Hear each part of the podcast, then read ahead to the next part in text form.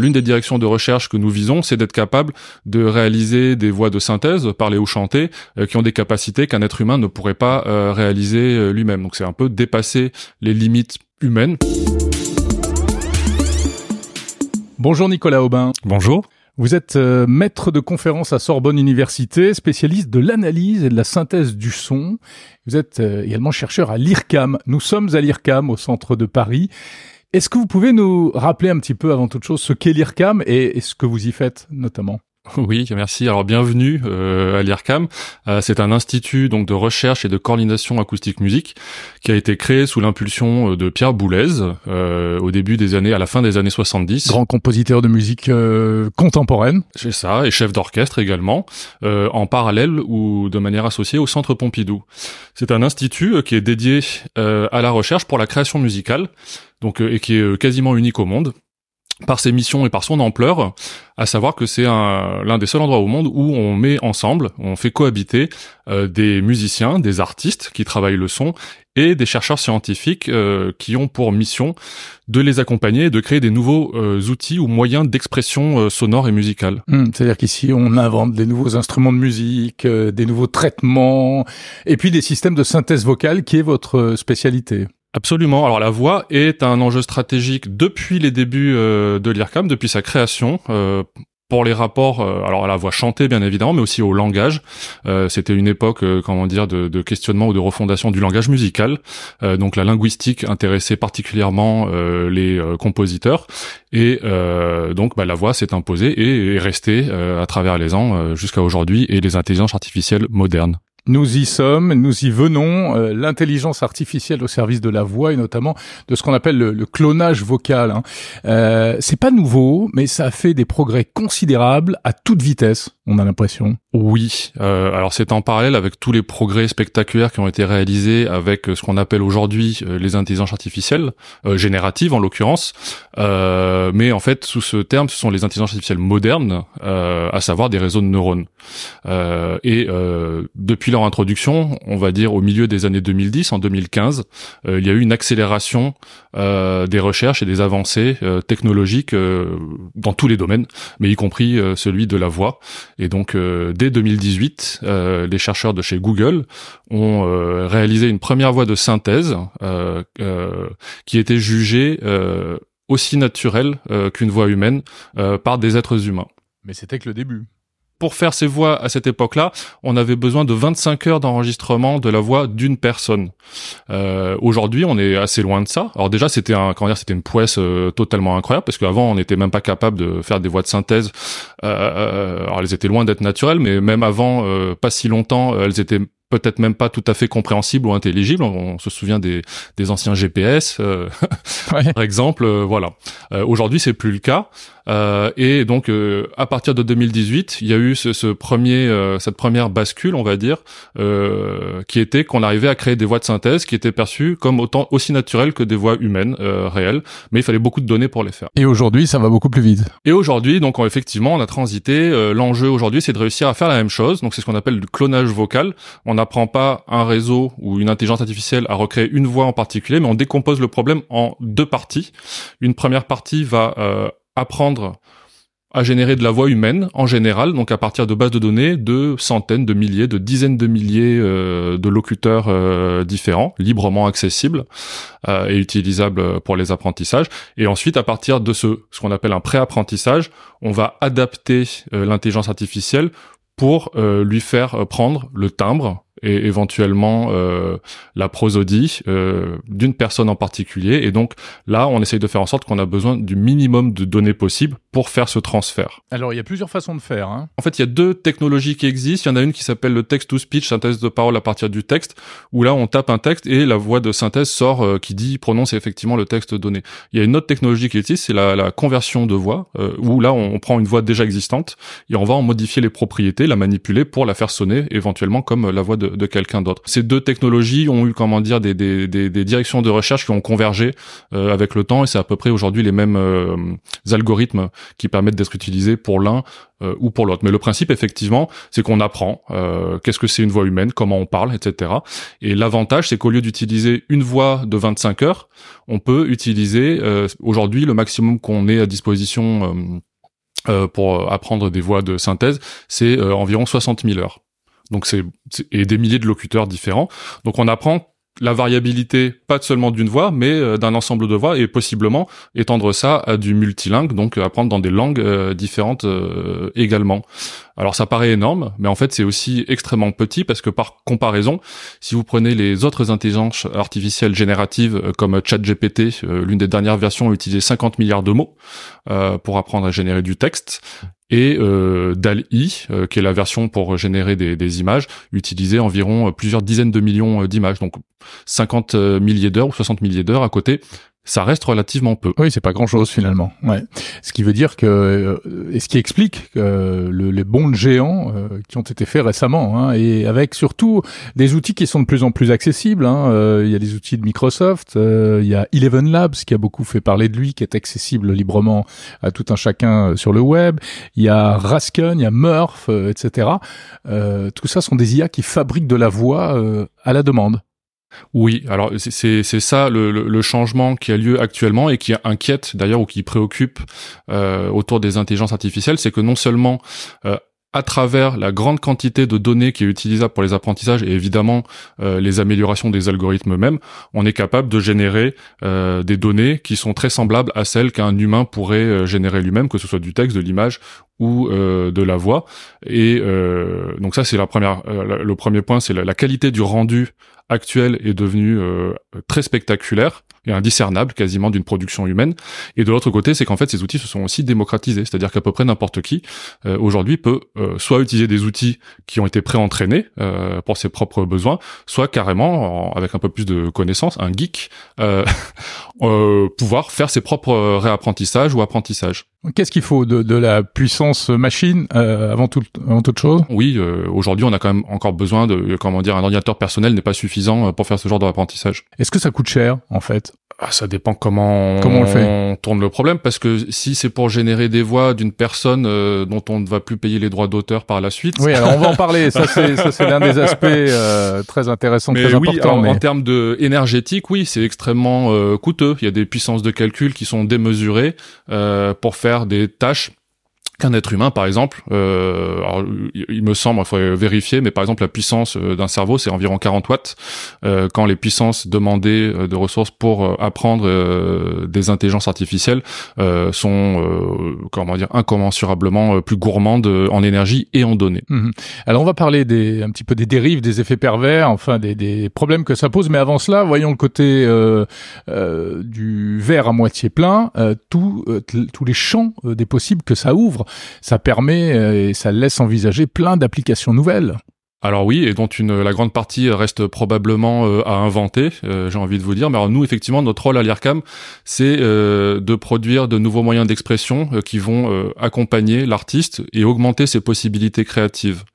Alors, et l'un des artistes qui est concerné au premier chef aujourd'hui par ces avancées, ce sont les, les comédiens voix eux-mêmes, les acteurs, les comédiens, nous travaillons pour euh, créer de nouveaux moyens d'expression pour eux, et en, l'occurrence pour étendre leur capacité vocale. Donc, euh, l'une des directions de recherche que nous visons, c'est d'être capable de réaliser des voix de synthèse, parler ou chanter, euh, qui ont des capacités qu'un être humain ne pourrait pas réaliser lui-même. Donc, c'est un peu dépasser les limites humaines, physiques ou autres, un exemple, euh, nous avons travaillé récemment sur euh, un, film La Mue euh, de l'artiste Judith Deschamps qui recrée la voix du castrat Farinelli. Alors on avait déjà, c'était assez amusant parce qu'on avait travaillé sur Farinelli pour le film de Gérard Corbiot dans les années 90 mhm. avec des moyens tout autres et avec aussi une esthétique visée qui était totalement différente. Et là, dans le cas, ça avait déjà fait, pardon, ça avait déjà fait beaucoup de bruit, hein, cette re reconstitution, reconstitution de la voix de Farinelli. Ouais, ouais. ouais. Alors ah, qui est à la fois imaginaire puisqu'on n'a pas de, de castrat sous la main pour vérifier euh, la couleur et euh, la tessiture, mais on a des écrits. Euh, Rappelez-nous de quelle époque ça date? Ah, du 18e siècle. Hein.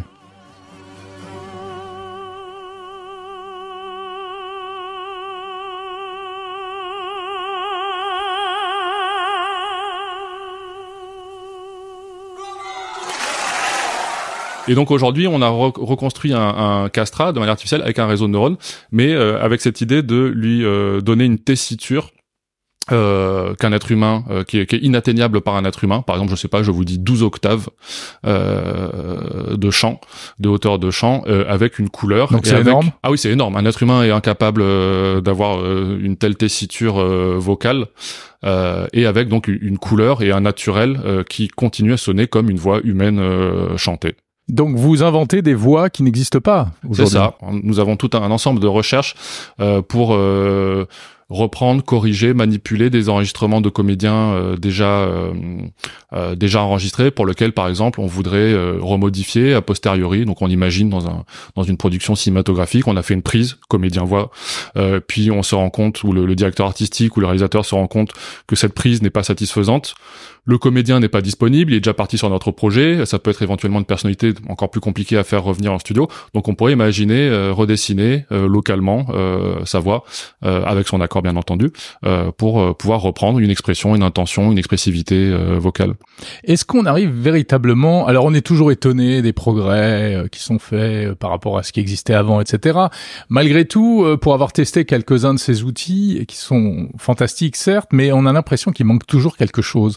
C'est-à-dire que, euh, par exemple, euh, un doublage d'une personne avec sa propre voix euh, va être très intéressant au niveau bah, déjà de la compréhension, s'il parle dans une autre langue, etc. Mais on a l'impression qu'il parle tout seul, mais qu'il ne parle pas à quelqu'un. Il manque un petit côté un peu émotionnel, en fait oui, émotionnel, mais ça va beaucoup plus loin que ça. Les IA aujourd'hui, pour générer des voix, sont apprises à partir de phrases isolées. Euh, donc il y a ni contexte, euh, comment dire, euh, narratif mm-hmm. ou discursif, et encore moins d'interlocuteur. Donc c'est ce qui fait, à juste titre, que les voix que vous entendez vous paraissent relativement monotones. Alors quand on a des interactions rapides, par exemple avec un téléphone et une voix de synthèse qui dit une phrase, deux phrases, on s'en rend pas compte. À partir du moment où on veut aller vers des textes plus longs, un livre audio, un film au cinéma, euh, là l'artefact euh, devient euh, franchement audible et gênant puisque en fait ça limite les interactions ou en tout cas l'engagement du spectateur qui, qui détecte qu'il y a de la monotonie ou qu'il y a un artefact qui fait percevoir que la voix qu'il entend n'est pas absolument humaine ou, ou naturelle.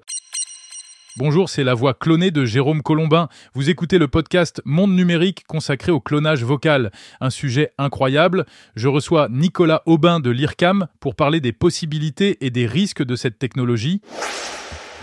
Et donc ça, bah, il y a à la fois prendre en compte euh, la structure narrative euh, d'un texte, par exemple, l'enchaînement euh, des phrases, les, unes après les autres, ou effectivement le contexte euh, et alors c'est là, là, ça ressort de l'interprétation du comédien, et c'est là où l'intelligence artificielle ne se substitue pas, ou peut-être ne substituera jamais ou encore longtemps euh, à l'interprète, c'est que l'interprète, il est capable de prendre toutes les informations du contexte quand on joue une scène au cinéma, par exemple, pour euh, décider euh, d'une intonation ou d'une expressivité. Mmh, L'IA n'a pas encore cette perception ou cette compréhension du, du contexte euh, qui est nécessaire pour l'interprétation. Oui, faire passer, je sais pas quoi, euh, de la tristesse, de la moquerie, de absolument. comme ça. Alors là, il y a ce contexte direct qui serait celui de la scène, par exemple, mais aussi le contexte culturel qui est qu'en fait, on est à un moment donné dans une histoire avec des écoles d'interprétation, etc., mmh. et que, qui a encore cette connaissance humaine a priori et cette histoire de l'évolution des techniques, y compris vocales, est totalement absente des intelligences artificielles. Mais est-ce qu'on y arrivera un jour, Nicolas Aubin?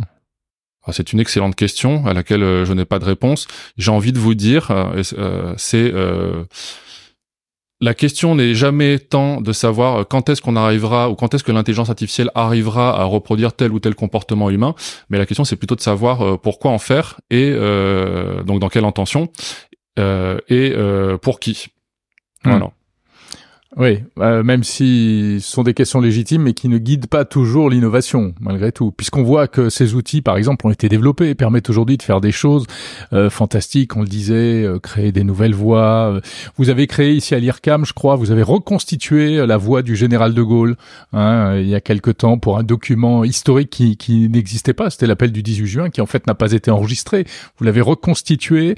il y a des tas de choses, des perspectives en termes de doublage, de films, de contenu euh, de podcasts, de vidéos. YouTube a annoncé bientôt euh, du, doublage. Euh, en temps réel grâce à l'IA. Euh, je déroule, hein, mais Samsung, Google euh, commencent à mettre dans leur smartphone des systèmes qui peuvent répondre automatiquement à des appels euh, non sollicités, mais avec notre propre voix, euh, etc., etc. Mais, mais il y a euh, toutes les dérives hein, qu'on voit apparaître à toute vitesse, donc les deepfakes, la désinformation, des activités criminelles, de la fraude, des fausses demandes, des fausses prises d'otages avec demande de rançon, etc. Et puis, on y vient, et je viens à ma question, euh, les questions euh, un peu plus métiers euh, de, liées au, travail des comédiens. Des comédiens se sont fait voler leur voix récemment. ils avaient été sollicités pour enregistrer des phrases, un petit travail payé pas très cher, et en fait, visiblement, c'était pour alimenter des bases de données qui, demain, permettront à des créateurs, des réalisateurs de films de se passer d'eux, en fait. Bah, avec toute nouvelle technologie, euh, il y a d'un côté des nouvelles opportunités qui peuvent se créer, mais effectivement, il y a aussi toujours dans l'autre hmm. côté de la balance euh, des risques euh, qui sont associés d'usages euh, malveillants, détournés, etc. Euh, alors, dans le cadre des intelligences artificielles pour la création de voix, effectivement, alors il y, a un double risque. Il y a à la fois un risque de l'ordre de la biométrie des données personnelles, euh, par exemple usurper l'identité d'une personne grâce à cette, cette, technologie. Oui, pour s'identifier sur un site bancaire, par exemple, ou qui, absolument. Il y a déjà eu des suspicions. Hmm de euh, phishing euh, pour euh, soutirer de l'argent en se faisant passer pour le PDG d'une entreprise, etc. L'arnaque au président, absolument. Hmm. Ouais, ouais, ouais. Et la, la, la, désinformation à travers les deepfakes, voilà, ça c'est quelque chose qui est assez relativement connu par tout le monde aujourd'hui. L'autre côté, effectivement, il est plus original et en fait, il a apparu avec le boom des, des intelligences artificielles, dont, dont ChatGPT, qui a créé une grève, c'est l'une une, des premières historiques où à Hollywood on a des grèves des scénaristes euh, qui euh, dont euh, l'un des points de préoccupation était justement tout ce qui tournait autour des intelligences artificielles génératives, qui s'est réglé il y a peu de temps et qui a duré très longtemps. Tout à fait. Alors qui, qui s'est réglé en partie parce que Pour, avec les scénaristes, mais les, les comédiens eux-mêmes sont toujours se sont rajoutés à ces préoccupations. Donc c'est le l'UVA, l'Union of Voice Artists, qui, qui est le rassemblement des comédiens voix euh, du monde entier euh, et qui ont justement qui sont venus qui ont écrit des, des textes justement pour exprimer également leurs préoccupations euh, sur le, le non-contrôle euh, des intelligences artificielles dans le cadre justement euh, ou l'impact que peut avoir les, les, intelligences artificielles génératives dans le cadre de leur métier. Est-ce que les, les, comédiens, notamment spécialisés dans le doublage, sont menacés? Alors euh, en partie, mais ça fait l'objet d'une discussion. Alors, on peut discuter longuement hein, sur justement on discute sur, les possibilités. Un doublage, c'est pas une traduction littérale. C'est comme quand on traduit un texte euh, littéraire. Euh, il y a justement une mise en contexte culturel, sociétal, et la prise en compte d'un contexte donc qui n'est pas encore accessible aux intelligences artificielles, mais peut-être demain. mais effectivement, il y y a, tout. Alors, avant de comment dire de remplacer les métiers, euh, ce qu'on ne souhaite pas nous à l'IRCAM, on travaille euh, pour créer des outils euh, qui sont des outils d'aide ou d'assistance à la création. Donc c'est c'est c'est une collaboration, si vous voulez, une, oui une collaboration et une coévolution aussi entre l'humain, l'artiste et la machine, mmh. vue en tant qu'outil d'aide, même intelligent. Euh, mais un outil d'aide. Donc c'est un, un, super outil, c'est un, un, pinceau par exemple euh, qui vous fait des propositions euh, éventuellement de continuation pour de, pour de la peinture sur des textures, etc. Mais ça reste un outil.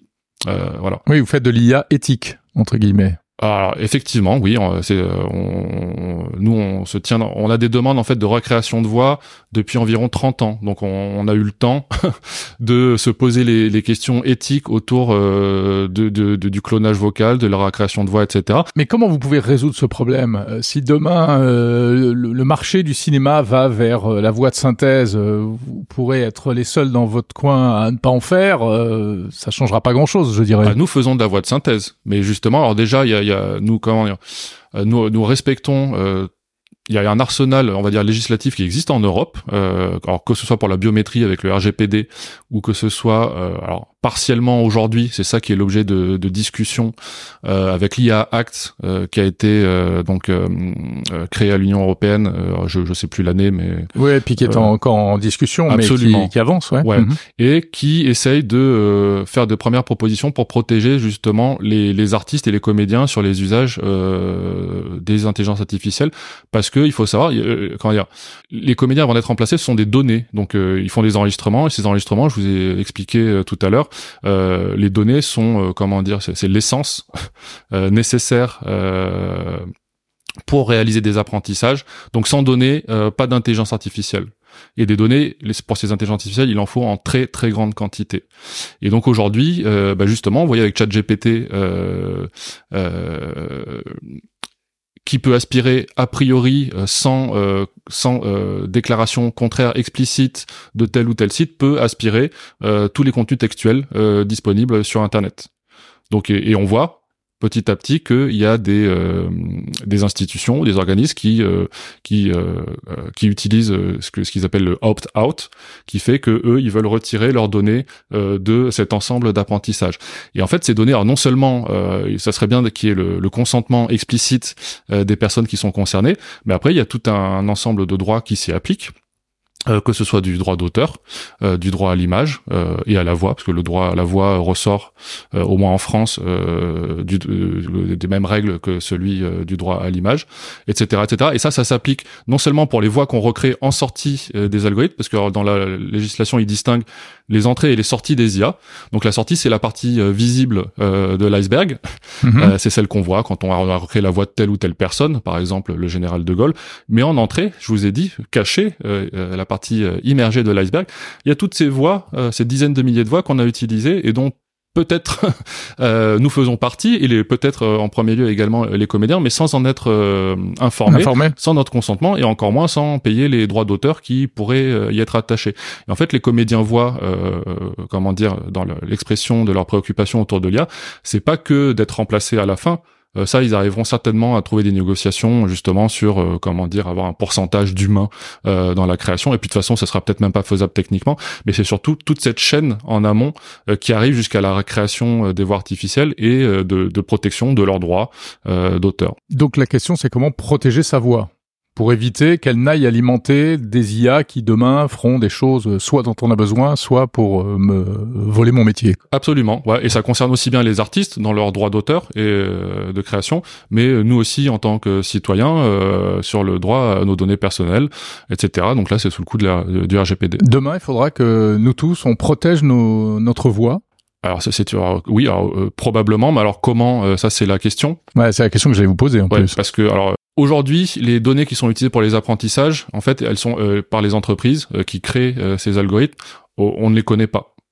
Euh, elles sont pas publiées, elles sont pas mhm. déclarées, euh, et donc on, on, ne se base que sur, on va dire, la, la, la, la bonne foi des entreprises. Euh... C'est comme pour l'entraînement des IA qui fabriquent du texte ou qui fabriquent de l'image. Hein. On ne sait pas à partir de quoi elles se sont entraînées. Il y a peut-être euh, dedans euh, des œuvres d'art protégées par des droits intellectuels, etc. Tout à fait, tout à fait. Ouais, ouais. Et c'est certainement le cas puisque de toute façon les données, quand il y a la, la, quantité et la qualité de données qui sont utilisées en entrée, euh, donne un avantage stratégique aux entreprises. Plus les entreprises ont des qualités, euh, pardon, ont des données en grande quantité et en qualité également, euh, plus en sortie, elle va avoir un outil qui va être spectaculaire, euh, etc. Donc plus il aura tendance à euh, prendre l'avantage sur sur d'autres IA qui feraient des choses similaires. Hmm. C'est-à-dire que par exemple un comédien aujourd'hui à qui on demande un travail, d'enregistrer des voix, etc., a intérêt à demander des garanties et à inclure ce euh, bah justement, déjà, ouais, ouais, Alors moi, je suis pas, je suis pas dans le métier, mais effectivement, euh, il, y a des recommandations sur l'ajout euh, de euh, certaines parties, comment dire, contractuelles,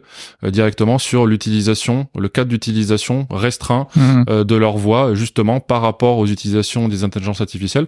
Alors le problème, c'est qu'il est un peu rétroactif, c'est que avant, bah, on connaissait pas ces, ces, ces usages, parce que les intelligences artificielles ne faisaient pas grand chose ou n'étaient pas, comment dire, opérationnelles. Euh, mais aujourd'hui, c'est le cas, et donc il y a des contrats qui ont été signés euh, par le passé euh, qui faisaient pas mention à ces usages potentiels, et donc là, il y a une zone de flou probablement. Alors ça, c'est pour la protection du droit d'auteur, enfin, ou je sais pas si on peut parler de droit d'auteur, mais droit de propriété, de biométrie, protection biométrique.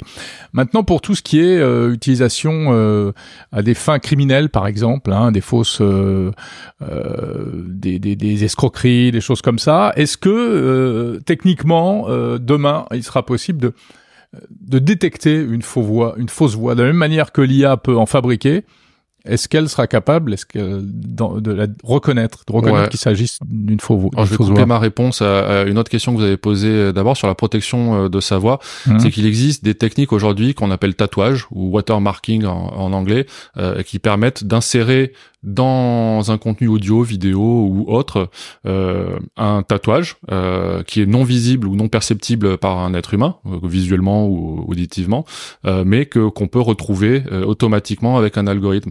Et donc ce tatouage, on le met en amont, par exemple pour certifier de l'authenticité d'un contenu ou pour certifier que c'est ma voix, par exemple. Et dans toute la chaîne de transmission de l'information en télécommunication, ce tatouage est censé être préservé et pouvoir être euh, dans n'importe quelle utilisation euh, finale, même transformé ou ultra transformé par des intelligences artificielles, euh, peut être retrouvé pour euh, remonter la chaîne, de dire ah bah voilà ma, ma voix ou ma donnée a été utilisée pour produire tel tel résultat. Ouais, du watermarking comme pour les images. En Absolument. Ouais ouais. Mais ça existe aussi pour le pour le son. C'est le, le même principe. Donc ça c'était un mode de protection c'est un mode de protection, mais en fait aujourd'hui, bah, c'est un, un, un, sujet de recherche à part entière. Et donc en fait, si on veut protéger les données, soit on essaye de le faire en amont, comme je l'ai dit, en, en, tâtant les données dès le début de la chaîne de, de, de, captation, d'acquisition des données pour certifier l'authenticité, éventuellement mettre l'information de la personne à laquelle euh, la donnée appartient. Euh, et puis après, cette, cette, euh, ce tatouage est préservé tout au long de la chaîne de transmission jusqu'à la réception.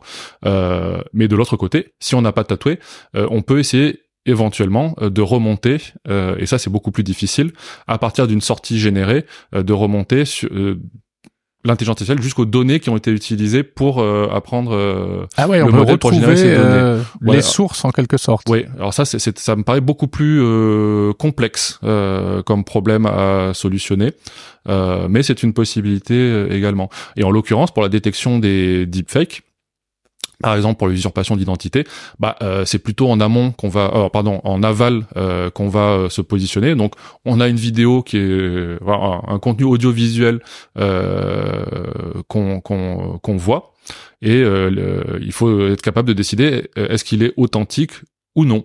Et donc là, bah, il y a des, euh, comment dire, y a, y a, c'est tout un champ de recherche euh, sur justement en cybersécurité pour être capable de détecter automatiquement euh, des deepfakes, c'est-à-dire des des des, euh, des vidéos hyper truquées euh, à des fins malveillantes. Dernière question est-ce que face à ces avancées, vous êtes aujourd'hui inquiet, je dirais, c'est vertigineux ou fasciné par les possibilités qui, qui s'offrent à vous?